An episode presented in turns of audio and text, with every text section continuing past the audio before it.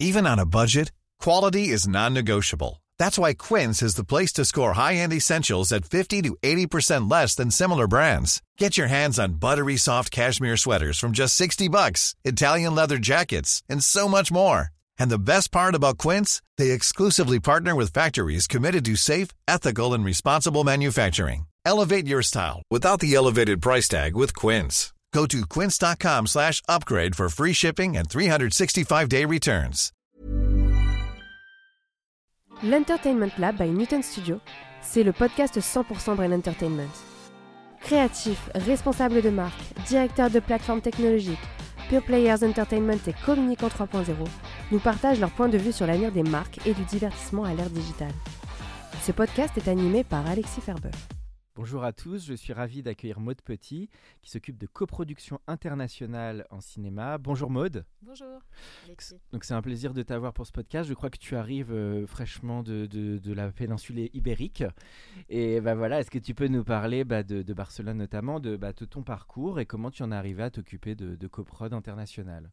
Ouais, totalement. je suis très contente d'être ici euh, et puis de découvrir un peu l'univers du podcast. Euh, bah, du coup, j'arrive de Barcelone, un petit court séjour, j'en ferai un dans quelques temps. Je suis basée à Barcelone, mais je voyage beaucoup euh, du coup pour les coproductions, pour les services que je vends en Espagne et sur les îles Canaries. Et du coup, bah, comment. Barcelone, c'est une aventure qui a commencé il y a peut-être 8 ou 9 ans. Donc, mmh. Euh, voilà, je travaillais euh, dans une radio à Paris euh, en charge du département cinéma. Donc je me suis occupée de ça pendant pas mal de temps. Et puis et j'ai eu envie un peu de changement. Et du coup, je suis partie sans parler espagnol ni catalan, parce que le catalan est important aussi.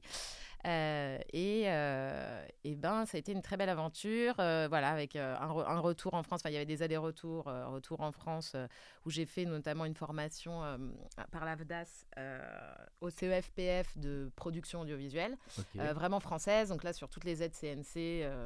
Euh, voilà, moi j'avais déjà 30 ans. Je suis repartie en stage euh, à, chez Tabo Tabo euh, de, Mhm. mmh. à l'époque. Euh, la société de Tony Marshall pour les, les, auditeurs. Exactement. Euh, et euh, sur qui ouais, on avait travaillé sur des beaux scénarios, dont un dont, que je suis tombée dessus sur Canal euh, bah là, parce que du coup, moi, moi je vois pas les. Enfin, je ne l'avais pas vu au cinéma.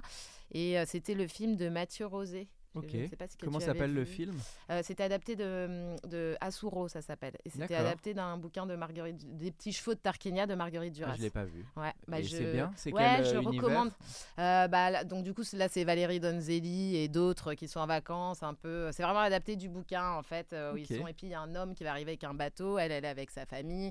Euh, son fils, son mari, avec qui, bon, bah, les affres de, après une décennie euh, ensemble, où ça va un peu moins bien. Et puis il y a cet homme qui va venir. Et en fait, ça va être le, un peu tout le choix de, euh, un peu comme voilà, rester, partir, euh, vivre l'histoire, ne pas vivre l'histoire. Et je recommande. C'est, ouais, j'ai, beaucoup aimé. J'avais aimé le scénario et du coup, j'étais très contente de voir que, euh, bon, alors j'imagine qu'il est sorti il y a longtemps, parce que, mais en même temps non, puisque sur Canal maintenant, apparemment, c'est toi qui vas me le dire, parce que il y a beaucoup moins de temps. Enfin, la chronologie. Et oui, les fenêtres sont plus courtes sur ça. la diffusion. Donc je pense qu'il était sorti. En fait. alors le titre Redis. Alors Asuro. Asuro. Ouais. Et le titre. De Mathieu Rosé, c'est le scénariste qui a dû coécrire avec je ne sais plus qui. Euh, et, euh, et, qui a réalisé. Et qui est donc adapté d'un matériau espagnol à la base. Non, non, pas du tout. Alors pas, pas du tout. tout. Non, parce que ah, là, là c'était à Paris. Oui, oui, Tabo Tabo, c'était à Paris. Donc c'est ouais. un scénario où j'avais, j'étais pas encore en lien avec l'Espagne. Mais okay. eux, à l'époque, chez Tabo Tabo, développaient un projet, euh, une série qui s'appelait Cannabis. Moi, j'ai travaillé avec, ouais, avec Véronique Zerdoun qui travaillait sur, euh, sur voilà. Ok. Et donc, et donc tu as parlé de la radio, c'était, je crois, Radio Nova oui, Ou tu étais dédié au cinéma? C'était quelle activité Radio en Nova fait? était SF Jazz, parce que du coup, on était, c'était des radios un peu jumelles. Et oui, du coup, moi, je faisais le département euh, cinéma. Donc, en gros, c'était tout ce qui était euh, les partenariats avec les distributeurs. Donc là, j'ai eu l'occasion un peu de. Bah, déjà, de voir, c'était super, parce que j'ai, comment, vu des films, beaucoup de films, euh, les, des interviews, euh, aller sur les festivals. Et, euh, et puis après, j'avais une poule de journalistes, en fait, avec qui je travaillais. euh, voilà, et tu faisais super. les chroniques aussi un petit peu J'ai fait aussi, ouais, ouais, ouais, bien sûr. Bah, de toute façon, Radio Nova, on faisait un peu tout. Après, j'ai fait beaucoup de avant-premières, de. Euh, on organisait des fêtes. Alors les gens venaient plus pour la. T'as fait les fameuses fêtes la can canoises de l'époque. Ouais, exactement. Avant on a fait qu'ils réduisent les budgets. ouais, exactement. exactement. C'était il y a longtemps. Hein. C'était à, à, mes tout débuts. Moi j'ai connu ça aussi dans les, les... Il, y a, il, y a, très très longtemps. Euh avec une soirée avec la, là je me confus sors du rôle du, du podcast c'est une soirée de la soirée de la société de Lars von Trier Ah, et ouais. il était euh, il cloîtrait dans une maison. Tout Ah, le monde se, mais tout- oui tout le monde se disait où est-ce Ouais. qu'il y a Lars von Trier Il était dans une maison sur les hauteurs de Cannes.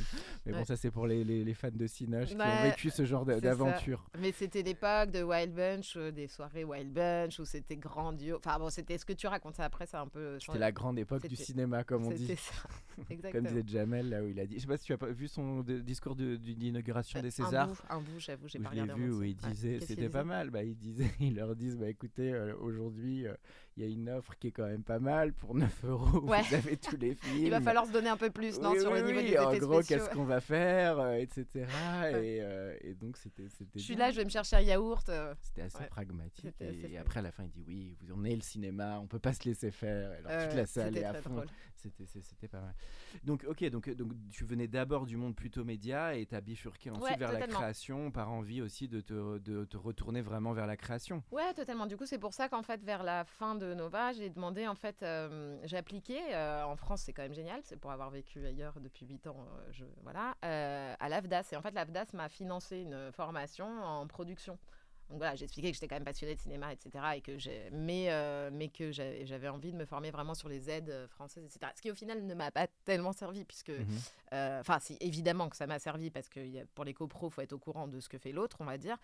Euh, mais c'est vrai qu'après, de toute façon, j'ai dû plutôt me former un peu sur le tas pour, euh, en Espagne, sur les aides espagnoles, comment financer un film en Espagne, euh, ce genre de choses. Alors on y arrive justement, bah, tu vas nous parler de Fasten, donc, euh, avant d'arriver maintenant à la, à la copro internationale, mais donc cette expérience espagnole, qu'est-ce qu'elle t'a appris, comment ça s'est passé, quel style de d'action tu avais, quelle société, etc. Ouais. Du coup, bah non, Fasten, c'était une, c'est une super belle aventure. Et du coup, on a commencé en 2017, enfin avec tout ce que ça inclut de réfléchir au logo avant, en 2016, etc. Mais on va dire qu'en D'accord. 2017, on a, on a lancé, on était trois. Euh, et en fait, euh, bon, au début, euh, moi, j'ai fait un peu de tout. J'ai fait, j'ai fait, j'ai assisté Yeri Bermudez, qui est, qui est quelqu'un de super, qui maintenant travaille chez Abalone Film comme head of development. Et en fait, je bossais avec lui sur le contenu. Mais du coup, c'était hyper challenging parce que c'était dans des langues que je venais d'apprendre. Enfin, j'avais, Ah oui. j'avais quand même un petit peu appris avant. Oui, oui, non, mais j'avais quand même un peu appris avant parce que sinon, Ouais. j'aurais pas été euh, capable. Mais oui, c'était. euh, bah, euh, il y avait forcément, quand on change de pays, je pense que tout le monde a eu ça dans n'importe quel domaine, une frustration dans le sens où.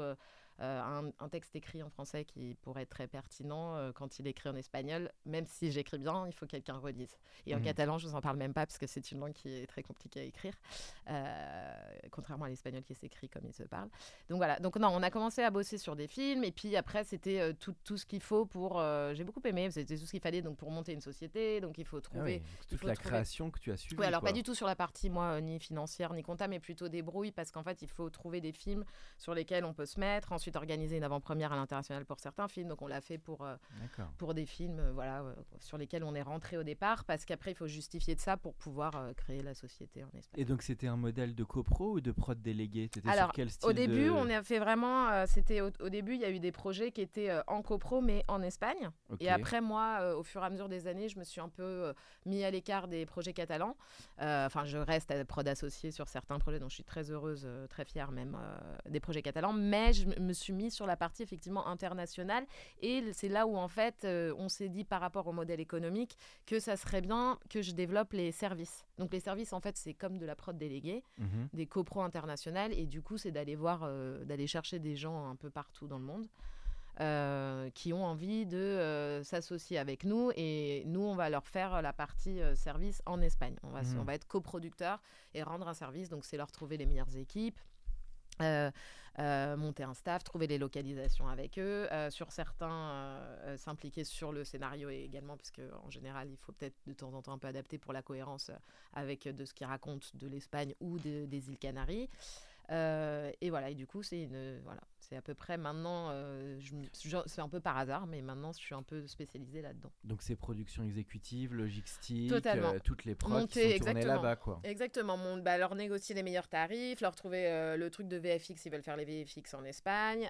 et voilà, moi maintenant, j'ai eu l'occasion sur les nombreux tournages qu'on a fait aux îles Canaries ou euh, en Espagne de bien connaître euh, les équipes, que ce soit voilà, les insulaires ou, Mm. les, ou la péninsule. Donc, euh, j'ai des les régisseurs, les dire prod. les dire prod qui sont très demandés en ce moment et puis et puis voilà essayer de faire rentrer dans le budget de moi je suis vraiment au service de la enfin vraiment au service des gens qui viennent tourner Donc c'est assez intéressant au niveau aussi interculturel, parce que c'est vrai quand il y a des Américains qui viennent avec les Catalans, parfois, voilà, faut faut un peu lisser euh, les attentes des premiers Oui, par rapport peu aux habitudes des seconds. Exactement. c'est un peu ça, quoi. Exactement. Et donc, tu interviens à la fois dans la mise en place des projets, mais aussi dans la partie pure fabrication. Tu fais ensuite les suivis des tournages et tout ça. Ah oui, oui, oui, totalement. Alors après, euh, en prod exé, parce que moi, je suis pas line producer pour l'instant. Euh, prod exécutif, effectivement, je vais sur le tournage, mais euh, en général, si tout va bien, je fais la première semaine du tournage et puis je reviens euh, une, une fois au milieu et puis une fois à la fin. D'accord, d'accord. Et alors, donc, les pays, j'imagine, qui sont naturels, donc toute l'Amérique du Sud, tu parlais des US, et quels sont les pays avec lesquels il y a des vrais ponts, finalement, avec l'Espagne? Ouais, c'est une très bonne question. En fait, je crois que c'est beaucoup aussi par rapport aux localisations que ça se décide. Donc, moi, j'ai la chance de, de pouvoir proposer les Canaries ou Mhm. Je sais pas si Tenerife, ah bah si si j'ai eu la chance d'y aller en vacances. euh, oui bah qui est une destination qui est assez euh, Ouais. accessible, qui est où il fait bon vivre. Et puis, euh, il y a, une pas mal diversité de d'étrangers. paysages. Ouais, exactement. Il y a une diversité de paysages qui est, qui est super intéressante parce qu'il y a quand même la Palma. La Palma, Mm. c'est celle qui est un peu le jungle à la Lost. Il y a euh, Lanzarote, qui est vraiment Mm. volcanique. euh, sur- Pour tous les films de science-fiction, c'est le top. Ah, Il y a oui, Gran Lanzarote. Canaria. Il y a, euh, il y a enfin, Gran Canaria où ça tourne énormément. Euh, Il y a Fuerteventura. Il y a Mhm. Tenerife dont tu parlais. Et puis, tu vois, avec les montagnes. Enfin, voilà. Ah oui, ouais, Ouais. été tourné Fast and Furious, c'est ce que m'avait dit d'ailleurs un chauffeur de taxi dans, dans les, dans les grandes euh, routes qui, qui, qui longent la mer. Exactement. Donc c'est vrai qu'il y a pas mal de prods américaines qui vont là-bas. euh, Ah et- non, mais totalement. En fait, même tout le monde, même Ouais. les Européens, c'est très intéressant parce qu'il y a un tax rebate, en fait, un tax incentive qui est très intéressant. Donc, à Qui est de partir- quel style alors? Quel style Alors, de réduction Bon, je le fais court parce oui, que oui, je pense pas que tout le- ça va Tu vas pas nous passionner faire les- tout l'exposé fiscal, on va dire. Voilà, mais non, mais il faut quand même que les gens euh, le. Oui, il y a un voilà, incentive qui est assez fort. Quand qui est très fort, exactement. Donc en fait, à partir du premier million dépensé euh, là-bas, euh, il y a euh, 54% qui est remboursé. Waouh. Voilà, c'est énorme. C'est un très très. Ah, c'est dur de rivaliser avec ça voilà, en. Europe. hein, Parce que Ouais. qui, qui, qui va. et à ce J'essaye d'en parler à mes amis auteurs pour qu'ils commencent déjà à écrire quelque chose qui se tourne dans l'une de ces îles. J'espère que ce que- podcast va être entendu par le ministère de la Culture française. Le mec qui met un peu. Non, mais c'est vrai, parce que c'est souvent aussi un sujet, un moment, quand on arbitre des localisations. Bien C'est un énorme euh, argument, quand même. C'est un énorme argument et il y a une... alors bien sûr il faut que ce soit cohérent. Par exemple pour un truc de science-fiction, moi c'est pour ça que par exemple j'aime beaucoup euh, parler avec les... le Canada ou les Américains parce que c'est vrai que souvent en sci-fi ils ont aussi des budgets parce qu'il faut quand même dépenser un million. Donc c'est pour des trucs très Mm. petits budgets, c'est pas intéressant parce qu'ils vont pas bénéficier de, euh, du tax incentive. Mais à partir du premier million, c'est des choses qui commencent à être intéressantes. Mais après je vous parle de science-fiction, mais là je suis avec un film où j'ai un, je peux pas vraiment dire, mais un réalisateur que moi j'adore qui est très auteur et qui a écrit un super scénario qui se passe euh, voilà au C'est Canaries. Denis Villeneuve, non, Non, et c'est pas du tout un, ce n'est pas un Ah, Tu diras pas le nom. non Là, voilà je j'ai dirais pas le nom mais en tout cas c'est un c'est un germanophone Donc, Germanophone. Ok, ok. Et donc là, tu dis, euh, un donc ça, c'est du, c'est l'équivalent du crédit d'impôt un peu. cette- exactement. C'est le tax incentive, le rebate fiscal, c'est l'équivalent, sauf qu'en Espagne, du coup, il est de 30% comme euh, en France. euh, et c'est vrai qu'aux Canaries, euh, il explose. Donc il y a énormément de tournages là-bas.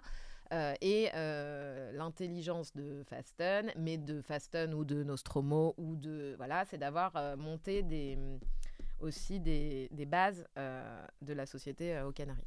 Ok. Et alors, quelques exemples de, tourna- de, de projets qui ont vu le jour, alors, tu, tu peux ceux que tu peux citer. Donc, il y a pas mal de gros. Non, pas, tu peux, là, tu peux pas trop En dire. cours.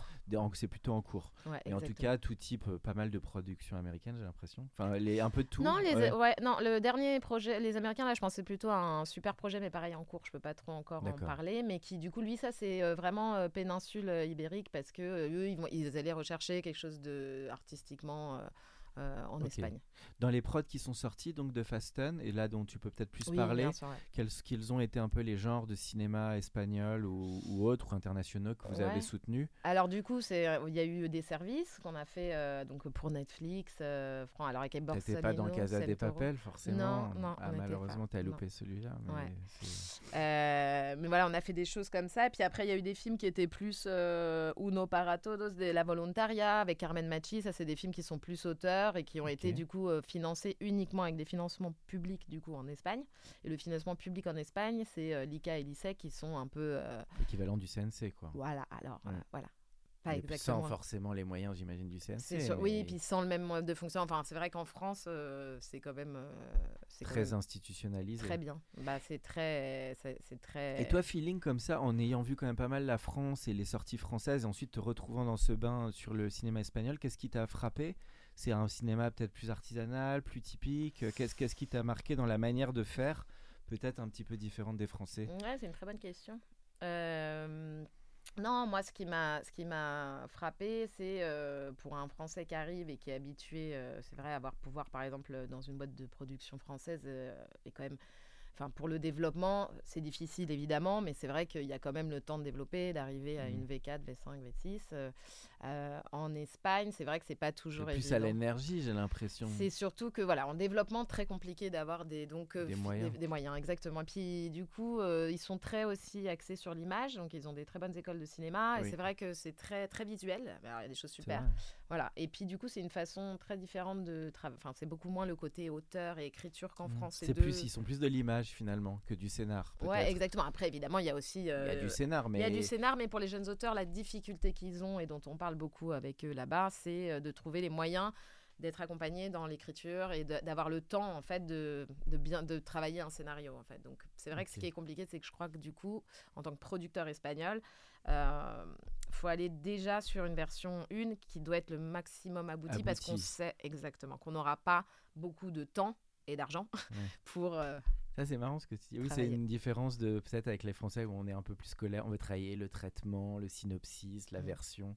ouais. Là-bas, il y a un côté plus à l'énergie, quoi. Bah, ils n'ont pas le choix. hein. Je crois que c'est vraiment une question on de shoot. moyens. Mais moi, c'est alors ce qui m'a toujours marqué en cinéma espagnol, c'est Ouais. le. Bah, moi, j'ai toujours trouvé une certaine fraîcheur et surtout une originalité, une les pépites. Bien sûr. Moi, ce qui m'a marqué euh, entre les ouvre les yeux, bon, c'est déjà vieux, hein, mais Ouais. les contratiempo ou les et même les tous les recs. Enfin, et il y a Ouais, une- y a culture du film de genre, je trouve, du thriller où ils sont vraiment très forts. Ouais, totalement. Est-ce que tu avais vu euh, Mientras duermes Alors qu'ils avaient traduit en français euh, par euh, Malveillance. Ah, j'ai pas vu. pas vu? Je vais le sais, regarder. Ah ouais, Malveillance. Malveillance, c'était euh, ça, c'est un, un film que j'ai adoré et un peu dans l'esprit dont tu parles, très. Euh, bah, c'est euh, c'est Balaguerro, donc c'est. euh, Ah oui, Balaguerro, c'est un, bon lui. Ouais. Et il avait fait Mientras duermes avec un avec un super le scénariste. ah, ça m'échappe.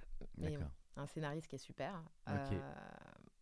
Mais c'est vrai qu'il y a toute cette école, tu le dis, de courant, Balaguerro, Amenabar, tous ces Ouais. cinéastes, je trouve, qui ont beaucoup amené sur le, le style, quoi, la ouais, forme. complètement. Et souvent, je trouve des films euh, bah, qui sont. bah, ensuite, d'ailleurs, euh, quand je pense à Ouvre les yeux, qui avait été remake Vanilla Sky, Ouais. c'était souvent des films qui ont eu des échos même internationaux, Bien sûr. euh, et, et souvent avec des budgets, des économies assez réduites. Parce que ça, je trouve aussi, c'est une originalité d'arriver à faire du, de la qualité Très sur des, sur des petits budgets, quoi. Totalement. Ouais, ouais, très inventif. Et puis ça se voit, là, le marché espagnol, il est, en, il a, bah là, là, il est mis à l'honneur à l'Espagne, mis à l'honneur à Cannes.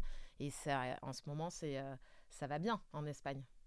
Almodovar, c'est encore le dieu vivant là-bas? Tu euh, dirais ouais, il bien reste sûr. le- Non, non, bien sûr. Moi, moi, de toute façon, après, pour moi, enfin, ce qui est, quand je suis arrivée en Espagne il y a 8 ans, euh, bah, c'était, j'étais un peu comme beaucoup de Français, j'imagine. Sans, euh, c'était Medem, euh, c'était l'Ardilla Roja, le, Vacas, enfin, c'était tous les vieux Medem, c'était les Carlos Saura, les. Enfin, c'était vraiment. J'avais quand même grandi avec ce genre de, de références euh, de cinéma espagnol. Euh, euh, un catalan que j'aime beaucoup qui s'appelle.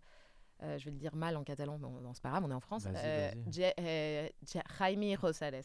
Jaime Rosales. Ouais, et c'est un mec qui a fait des. Enfin, un mec, pardon, un, un monsieur euh, qui a fait des très très beaux films aussi. Et lui, il est très catalan. En fait, pour avoir une idée un peu de, du, cinéma catalan, donc Ouais. qui est vraiment basé à Barcelone, la manière de, filmer euh, cette ville, c'est un bon. euh, il avait fait la, La Soras Muertas avec Alex Brandemoude. Il avait fait La Soledad. Mhm. Un autre que j'avais aimé, mais avec un très long plan séquence euh, sur du linge qui sèche. Mais justement, même moi qui suis la première à dire Ah non, ça va, là j'ai mangé un burger, je suis fatiguée, etc., le film était vraiment exceptionnel. Les cinémas, ils sont localisés où Beaucoup? Donc, tu à Barcelone et Madrid, c'est ouais. les deux. Ah ouais, Bar- Madrid, je crois que c'est. Un peu moins. Non, c'est très. euh, Madrid, c'est comme euh, Paris, on va dire, et, et Barcelone, c'est comme Marseille. D'accord. Donc, euh, Madrid, c'est le cœur de l'industrie. c'est le cœur. Ouais, exactement. Et, euh, et Barcelone, il y a une industrie, euh, mais qui est très petite, parce que c'est à l'échelle de la ville, quoi. Donc, du coup, c'est assez petit. Et donc, Canaries se développe beaucoup. En fait, les. Canaries, du coup, c'est autre chose parce que eux, ils ont leur propre, euh, ils ont leur propre euh, antenne. Et après, il y a des partenariats avec euh, la péninsule qui et des voilà. Mais le- les Canaries, eux, ils, ils- ils font beaucoup de services en fait aussi. Hmm. C'est-à-dire que voilà, ils attirent énormément plus que l'Espagne. Mais l'Espagne aussi attire pas mal. Ça reste moins cher. Euh, alors, donc, sur le financement international, qu'est-ce que tu peux dire un peu sur le- les, les auditeurs ou les copros euh, Parce qu'on essaie de faire aussi un peu parfois de petites pédagogies dans le podcast. Mais quelles, sont, quelles ont été, toi, tes leçons, tes apprentissages sur euh, bah, le financement étranger? Euh, Ou la coprod étrangère Enfin, ouais, C'est deux, l'un est, est pas- est corrélé à l'autre. Ouais. Bah, les coprods, euh, moi, ce que je peux. euh, Enfin, j'ai appris. euh, j'ai appris. Donc, il y a plusieurs façons. Ça peut être des tripartites entre trois pays. Mhm. Voilà. On a fait avec Fasten une coproduction entre la Belgique, la France et l'Espagne. Euh, d'un film euh, qui était super, euh, qui s'appelle Entre la vie et la mort et qui est sorti, qui a été distribué par le Pacte en France et qui est sorti sur Canal. Et le pays, le pays moteur, c'était. Alors c'était la, c'était la Belgique majoritaire. Toujours ensuite un la pays France. majoritaire, ce que je veux Toujours. dire pour les, les Toujours, auditeurs. oui, pardon, euh, exactement. Voilà, toujours un pays majoritaire. Et puis après, il va y avoir une répartition qui va s'organiser. Donc, s'il y a que deux pays, c'est un 80-20. mhm. Euh, et s'il y a trois pays, euh, ça s'organise. Par exemple, nous, euh, sur Fast and Films, on est souvent les petits, entre guillemets. Et donc là, on, était, euh, on est rentré en dernier et, et c'était 10%. D'accord. Et comme il y avait une star espagnole, euh, c'est un peu le challenge d'arriver aux dépenses, parce qu'il faut arriver à un niveau de dépenses en Espagne d'un niveau de 10% sur un budget.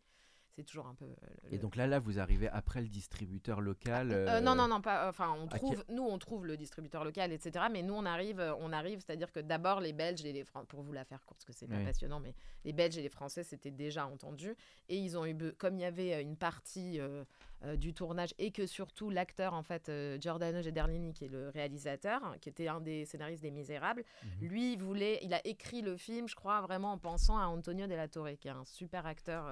Enfin, qui est pour moi le meilleur acteur euh, espagnol. Mhm.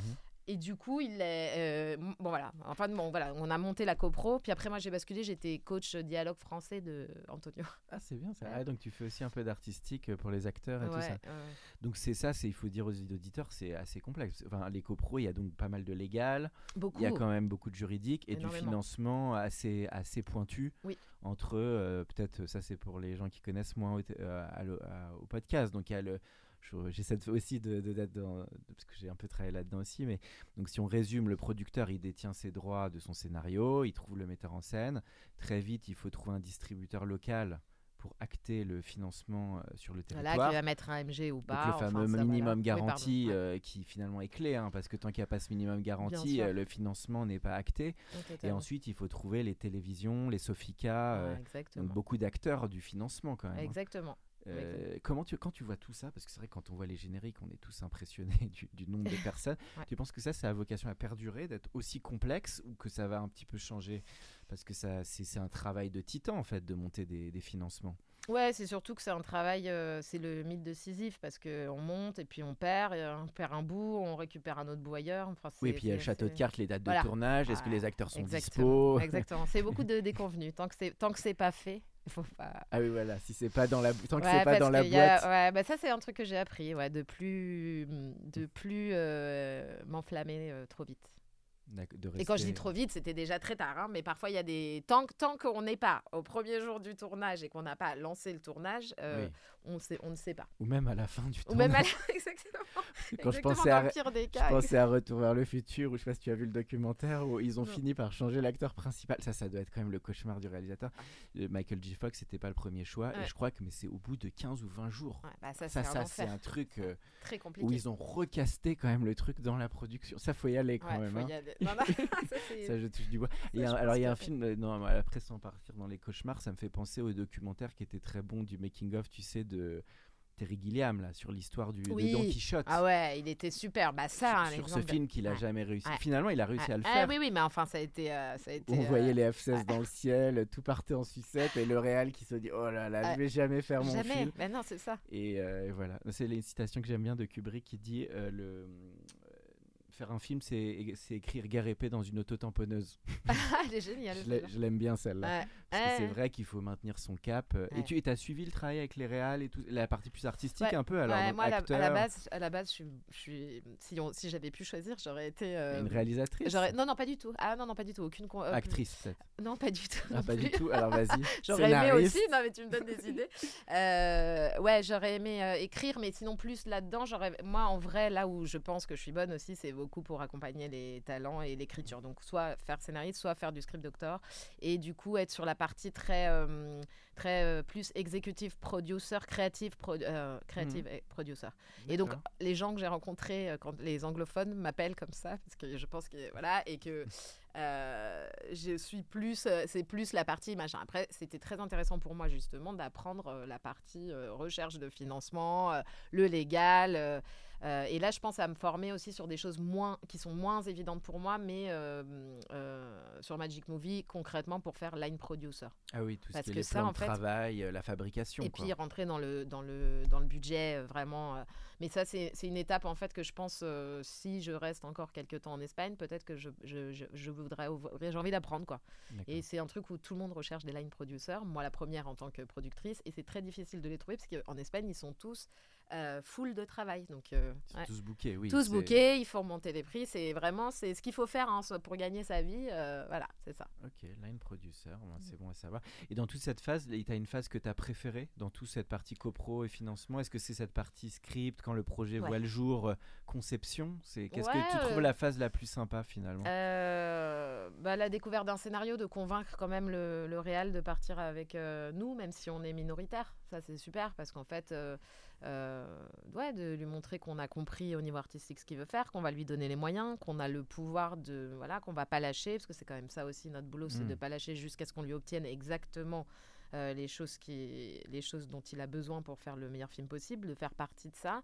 Et, euh, et ce qui me plaît, c'est au niveau inter, c'est aussi euh, le, mm, ouais, de, de bosser avec différentes cultures. C'est quand même super Mm. enrichissant dans plusieurs langues et avec, avec des gens. Les pays qui t'ont marqué, toi Alors, soit en voyage, soit même dans le métier du, de la production des, les... Euh, bah là, avec des Allemands, ça se passe très bien. Mm. Pourtant, C'est Bah, vrai je- que les Allemands, je les trouve très bons. Dans les salons, j'ai Ouais. trouvé toujours assez marquants. euh. Ils sont très dynamiques, je. Ouais, euh, c'est très agréable de bosser, euh, de bosser avec eux. Après, euh, non, le- de bosser avec sur certains scripts avec les États-Unis, c'était incroyable parce que c'est parce que du coup, sur la façon dont ils travaillent, c'est un apprentissage énorme. Mhm. Euh, la façon de retravailler le scénario, justement, parce qu'en Espagne, où il n'y a, a pas forcément euh, un travail d'écriture qui peut se faire, mais je le répète, c'est euh, par rapport aussi à des, à des moyens, etc. Mais du coup, de voir le travail de développement d'un script, ça c'était super intéressant. Alors ce matin, on a eu un invité intéressant qui nous parlait aussi d'éco-production. Ouais. Alors comment tu sur euh, toute la nou- nouvelle manière de produire, avec aussi en étant un petit peu vigilant sur les horaires de tournage pour qu'il y ait un peu moins de déplacements. euh, euh, comment tu vois tout ça, toi? Est-ce que comment parce qu'on pourrait se dire la production en 2023 finalement, est-ce que est-ce que ça va vraiment changer depuis 20 ou 30 ans? Qu'est-ce qui peut changer, toi, tu penses, dans la manière de, de fabriquer? Et est-ce que tu y crois beaucoup à ce côté éco-production euh, pour réduire les empreintes carbone et être un peu plus engagé en- d'un point de vue envi- environnemental Ouais, euh, ouais, ouais, j'y crois. euh, bah, J'avais rencontré euh, Sequoia. Bon, ça doit être une parmi d'autres, puisque c'est, j'imagine qu'en France, Sequoia. Et donc, moi, j'avais envie justement de les faire venir. Mhm. euh, ce qui se passe, c'est que finalement, euh, euh, on a pris des Barcelonais parce qu'en fait, bon, enfin, je veux dire, c'est vrai que là, c'est bien aussi de, mais ça vient, ça, c'est arrivé il y a vraiment pas très longtemps en Espagne, beaucoup plus tard, j'imagine qu'en France. Mhm. Euh, et, euh, et, et donc voilà, nous là sur les, sur les films, les copros qu'on a fait avec le Portugal ou des choses comme ça, on avait ce, ce label-là. Euh, moi, je travaille beaucoup maintenant du coup avec, avec une nouvelle boîte de production qui, tous ces films sont, voilà, en général, ça va souvent avec une, une volonté un peu, voilà, par exemple, là, elle développe des projets très auteurs sur, des, sur des, des réalisatrices. et évidemment, ça va aussi de pair avec une façon un peu consciente de produire, du coup, avec, avec mhm. cet acteur à Barcelone. Tu partageais le constat d'Emma Javot, je sais que tu as écouté son podcast sur le, le bah, le fait que les femmes pourraient être beaucoup plus euh, aussi euh, engagées, impliquées euh, dans l'économie audiovisuelle. Tu trouves aussi qu'il faut faire bouger les lignes Et est-ce que c'est un peu, tu dirais que c'est au même stade entre l'Espagne et la France? Je vais parler de Barcelone parce que du mm. coup, peut-être pas toute l'Espagne, parce qu'à Madrid, enfin, je connais mais de plus loin, mais à Barcelone, j'ai énormément de, de Initia Films, je pense, à, euh, à euh, Materia, qui est cette, euh, cette société où je vais sûrement collaborer. Et c'est vrai que c'est deux femmes assez exceptionnelles. Et, et oui, c'est voilà, c'est vraiment à mon niveau, mais c'est vrai que après, après quand même un certain temps dans, alors pas, pas dans l'industrie, puisque j'étais un peu on the side sur les copros entre plusieurs pays, mais quand même dans un, dans un milieu euh, que ce soit les scripts sur lesquels je travaille ou, euh, ou euh, les, les, gens avec qui je travaille, je, ça me fait du bien d'aller vers des, des, modèles qui sont un peu différents et de sortir de voilà, des, des classiques de l'homme blanc hétérosexuel, école de commerce qui a monté la boîte de prod. voilà, c'est super, mais si je peux essayer aussi des choses où, du coup, les minorités en général, pas forcément que les femmes, mais un peu plus ouverts. Et en Espagne, à Barcelone, en tout cas, j'ai rencontré beaucoup de femmes qui ont des, des entreprises euh, bah, qui ont leur boîte de production mmh. et qui, euh, qui produisent après, c'est sans tomber dans le. C'est pas que des films de réalisatrices, etc. Et c'est pas que sur mmh. le genre. Mais je trouve que productrice, ça bouge plus que. c'est vrai que en apparence, il y a plus de productrices, je trouve, que de réalisatrices. Enfin, ça me marque que les productrices, je trouve que mmh. c'est quand même, il y a de grandes productrices dans tous les pays, je trouve. C'est un peu plus admis. C'est vrai que réalisatrice, c'est peut-être parfois un peu plus rare. Ouais, on est... bah, d'ailleurs, la preuve, c'est quand je parlais des références euh, avec toi au début, j'ai parlé de Carlos Saura, enfin, je parlais de, euh, de Medem, de Balaguerro, on a cité que des hommes, en fait. Comme on va citer un peu des femmes, alors on va parler, alors, alors les Jane Campion, les... qui sont tes réalisatrices Ah ouais, j'adore, j'adore Jane Campion. On lui avait fait un, ah un hommage à la, à la, au Festival de Cannes, hein, sur, euh, avec la leçon de piano. piano. Tu as cité Valérie de Vonzelli, si on en avait parlé, elle a fait quand même des super films super films, j'adore aussi son univers, mais ouais, Jane Campion. Maïwen, bien sûr. bien sûr. Ouais, ouais. Ah non, non, il y a plein. Après, là, je pensais plus euh, en Espagne, par exemple. Nous, là, on vient de finir le film de Laura Ferres. Alors, c'est beaucoup moins. C'est beaucoup. Enfin, c'est une jeune réalisatrice euh, qui avait fait un, un, cours qui avait été primé à la semaine de la critique. Euh, et du coup, là, qui fait, son, qui fait le saut et qui fait son premier long. Donc, voilà. Ah, présenté aux arcs, à voir ce que ça donne. vous aurez des nouvelles, mais Laura Ferres, on, voilà quand tu, pour, euh, on arrive dans la dernière partie du podcast, toi, tu trouves que le, dans tout ce secteur, ce milieu, euh, forcément, t'as as, aimé la série 10%, toi? T'en pensais quoi? Ouais, je l'ai vu. Alors, je l'ai vu euh, après, tout le monde est dans le désordre. Mais oui, oui, bien sûr. Oui, tu trouvais ça assez. Aimé, j'ai aimé, et après, ça m'intéressait de voir parce qu'en Espagne, il y a, un, y a un, un, modèle de 10%, on va dire, qui n'est pas exactement la même chose, mais qui s'appelle Paquito Salas. Voilà, je t'en parlerai. C'est quoi, C'est un peu le même genre, avec un agent. Euh, bah enfin voilà, ça parle. Ils sont agents, ils ont une, euh, mais il est un peu déjanté, euh, gay, très gros, très drôle et en même temps très acerbe. Voilà, et c'est un classique là-bas. Et en fait, parce que justement, on m'a beaucoup interrogé sur l'idée des remakes en Espagne de 10%. de toute façon, évidemment, nous, on n'avait pas l'argent pour acheter quoi, aucun droit, évidemment. Enfin, c'était pas une petite boîte comme, comme nous qui pouvions le faire. Mais on m'a interrogé là-dessus et en fait, il n'y avait pas d'intérêt dans le sens où cette il série. déjà. Exactement, qui, qui, est différente, mais qui rappelle un peu par le mordant du, du, par le ton, etc., 10%. Euh, tu trouves que c'est un toi qui es dans tout ce secteur de la prod, du financement, comment tu vois le, comment les acteurs rentrent dans le jeu parce que souvent il y a les agents qui gèrent tant qu'il n'y a pas le financement les gens les acteurs rentrent pas. Comment tu vois tout ce jeu euh, un peu caché de comment les talents rentrent sur les projets euh ouais mmh, bah, beaucoup quand même euh, une fois qu'on les a connus sur d'autres choses et, oui, c'est que, du coup ils font un peu confiance si je leur oui un metteur en scène ou un producteur une réalisatrice ouais, ou un acteur. Si je connais bien l'acteur et que je lui dis écoute est-ce que tu machin et que moi j'en parle et que si c'est quelqu'un que je connais bien enfin c'est un peu toujours pareil quoi. Si, si je connais pas, je vais passer par l'agent et l'agent va me dire euh, bon, euh, c'est quoi ce truc? Envoie-nous le scénario. Déjà, il faut. Moi, le problème, c'est qu'il faut en plus traduire à chaque fois. Les... Donc, d'abord, on perd du temps à traduire et puis finalement, parfois, bah, ils disent non aussi. Ils ont le droit, hein, les acteurs. Donc, du coup, voilà.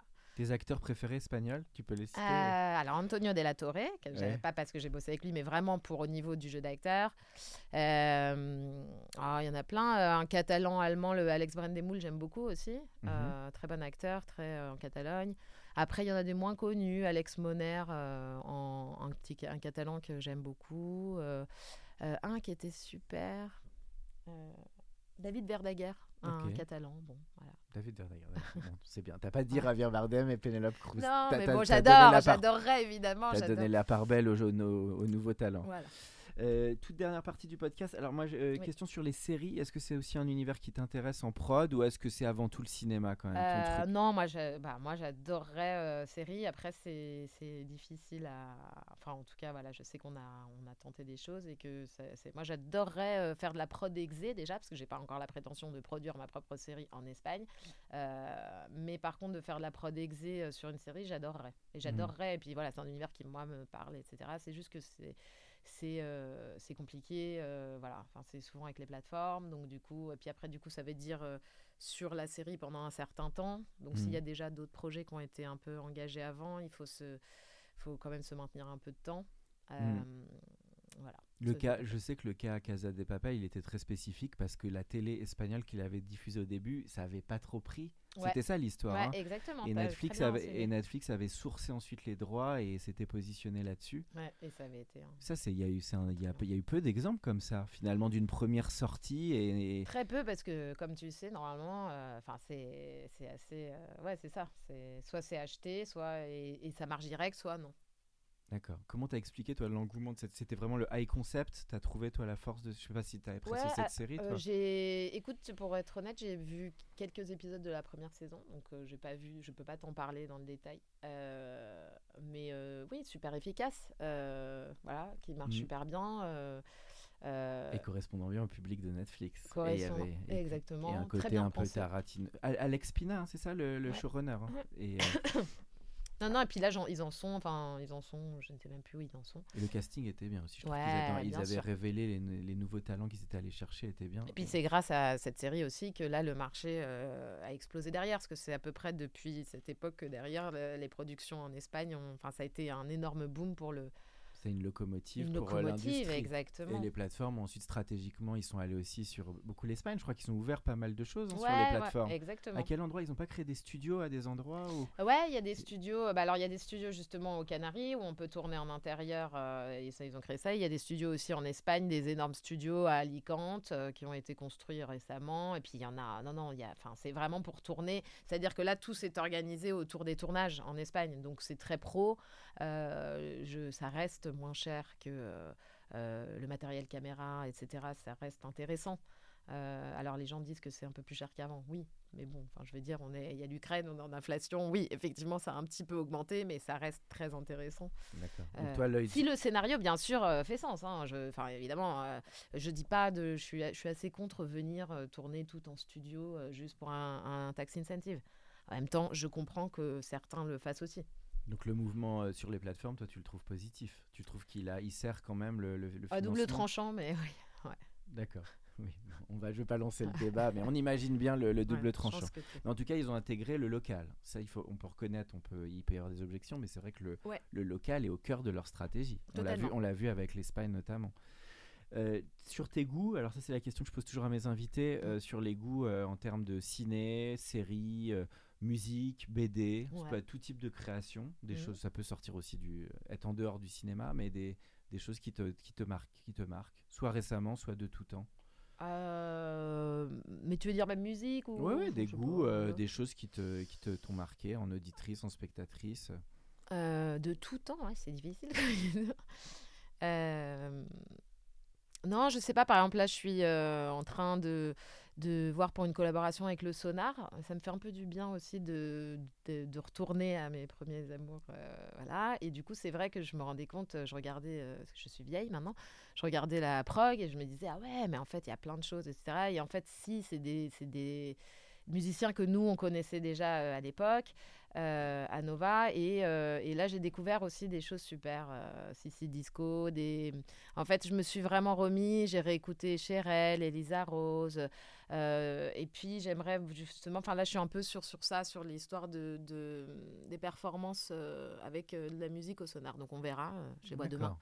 Et on verra. J'ai envie de proposer des choses un peu là-dessus. Et puis, ouais, ça m'a fait du bien de ouais, de repartir un peu sur, euh, comme sur mes amours perdus, euh, de me replonger. J'ai rappelé les gens de Nova, on a reparlé de ça, de, de ce qu'on écoutait à l'époque, de quand on allait faire les émissions au sonar. C'était quand l'âge d'or de Nova? C'était quoi les années 80 euh, Je moi, je suis arrivée à l'époque où c'était euh, où il y avait euh, après encore Jean-François Bizot. T'avais pas euh, Il y avait et tout ça? et ouais, non la boule noire ça venait de se terminer et je suis arrivée au, au- dans les locaux euh, tu sais euh, rue du Faubourg Saint-Antoine donc les vrais les locaux historiques quoi Mm. les locaux mythiques où NTM a commencé où et Dynasty, enfin c'était moi, moi j'étais très hip-hop en arrivant, donc j'avais dit d'ailleurs ça n'avait pas plu parce que ça s'appelait déjà le Grand Mix, donc c'était déjà, euh, ouais, j'avais Mhm. dit non moi je suis hip-hop, puis après évidemment je me suis complètement, euh, complètement ouverte, et là je sais que par exemple Laurent Garnier qu'on avait vachement, euh, euh, enfin plein de choses que j'avais vachement aimé à Nova, et là du coup lui, lui c'est celui qui avait fait la bande sonore de Entre la vie et la mort. Ok. En fait j'aime bien retrouver des choses comme ça, et là il est au sonar, donc bon je Mhm. sais pas, fait plaisir, c'est des... Bah, c'est vrai que ça a été une page de- de- d'originalité de, la radio et il y avait un vent de liberté assez fort. Hein. Très très C'était en même moment que je crois le canal, les débuts de canal. Ouais, Bon, ça paraît loin tout ça déjà. Ça paraît loin. Déjà Bah, pour des que- gens comme nous Ouais. qui arrivent en milieu de vie, j'ai envie de... Oui, Enfin non, moi c'est plutôt pour moi, hein, je voudrais prêt. Non, non, pas être pas du tout, je déflatteur. pense que c'est... Euh, donc euh, voilà, et puis non, la toute dernière question que je poserais, c'est le conseil que tu donnerais à un ou un jeune ou une jeune qui veut se lancer en production. Faut Bah, je- du lion déjà, bon ça, ça, on l'a compris, tous nos intervenants l'ont dit, mais toi le conseil qui te, qui, que tu donnerais voilà, à quelqu'un qui veut se lancer dans le secteur de la prod? Euh, après, moi, vraiment... international, peut-être Ouais, avec l'angle de parce l'étranger aussi. que, parce que du coup, j'ai pas du tout la prétention de. Je respecte énormément les, les producteurs qui ont fondé leur boîte de production, qui développent leur- vraiment, euh, qui ne travaillent que avec leurs réalisateurs et qui. Bah, je pense que c'est faut avoir. euh, euh, bon, la, la passion du cinéma et puis euh, aimer accompagner les gens, c'est vraiment quelque chose de soutien en fait. Mm. Et puis sur la partie internationale, euh, bon bah être ouvert quoi, être ouvert et puis être diplomate, ouais, il faut un petit peu euh, savoir comprendre un peu les attentes de chacun, autant sur les rôles que sur les, les, les différences interculturelles, exactement, parce qu'en fait ça joue énormément. Voilà, on se rend compte qu'en fait personne peut se piffrer quoi. Ni les Belges avec les Français, ni les Espagnols avec les Français. Ni... Non, je schématise, mais au final, sur un tournage, comme c'est des, enfin, comme tu le sais, c'est des choses où c'est très, les émotions prennent une place très, euh, très, très intense parce que tout est très intense. Parfois, il y a quand même des choses qui ressortent de, des cultures, des a priori des uns sur les autres, et où c'est pas exactement la même façon de bosser parce que c'est pas les mêmes financements, parce que euh, c'est pas euh, le Mhm. même cinéma, parce que les Français peuvent être taxés de un peu Mhm. un peu snob. Euh, Et sur les autres nationalités, qu'est-ce qui t'a marqué sur le, le- j'ai pas encore fait avec les Japonais, ça j'adorerais, mais il paraît que c'est très très compliqué. Euh, euh, et puis, euh, non, bah, les, les Américains c'est très pro et très exigeant. Après, c'est peut-être que parfois, dans la manière de se confronter au local, euh, ils se mettent un peu. Enfin, de leur côté aussi, il faut leur dire que je vais faire la négociation avec, euh, avec les Catalans. Parfois, Mhm. c'est mieux de le faire d'une manière un peu plus. un peu moins américaine, la négo. Merci beaucoup Maud. Euh, À écou- toi, Alexis. Écoute, c'était un plaisir de t'accueillir pour le podcast Non, euh, le plaisir pour moi. de l'Entertainment Lab. Gracias. Gracias a ti. Pour ceux qui sont encore avec nous, merci de nous avoir écoutés. Pensez à aller mettre une note au podcast dans la section notes et avis sur Apple Podcast. Cela nous ferait énormément plaisir et nous permettrait de continuer à faire grandir ce podcast consacré au Brain Entertainment. À bientôt pour un nouvel épisode.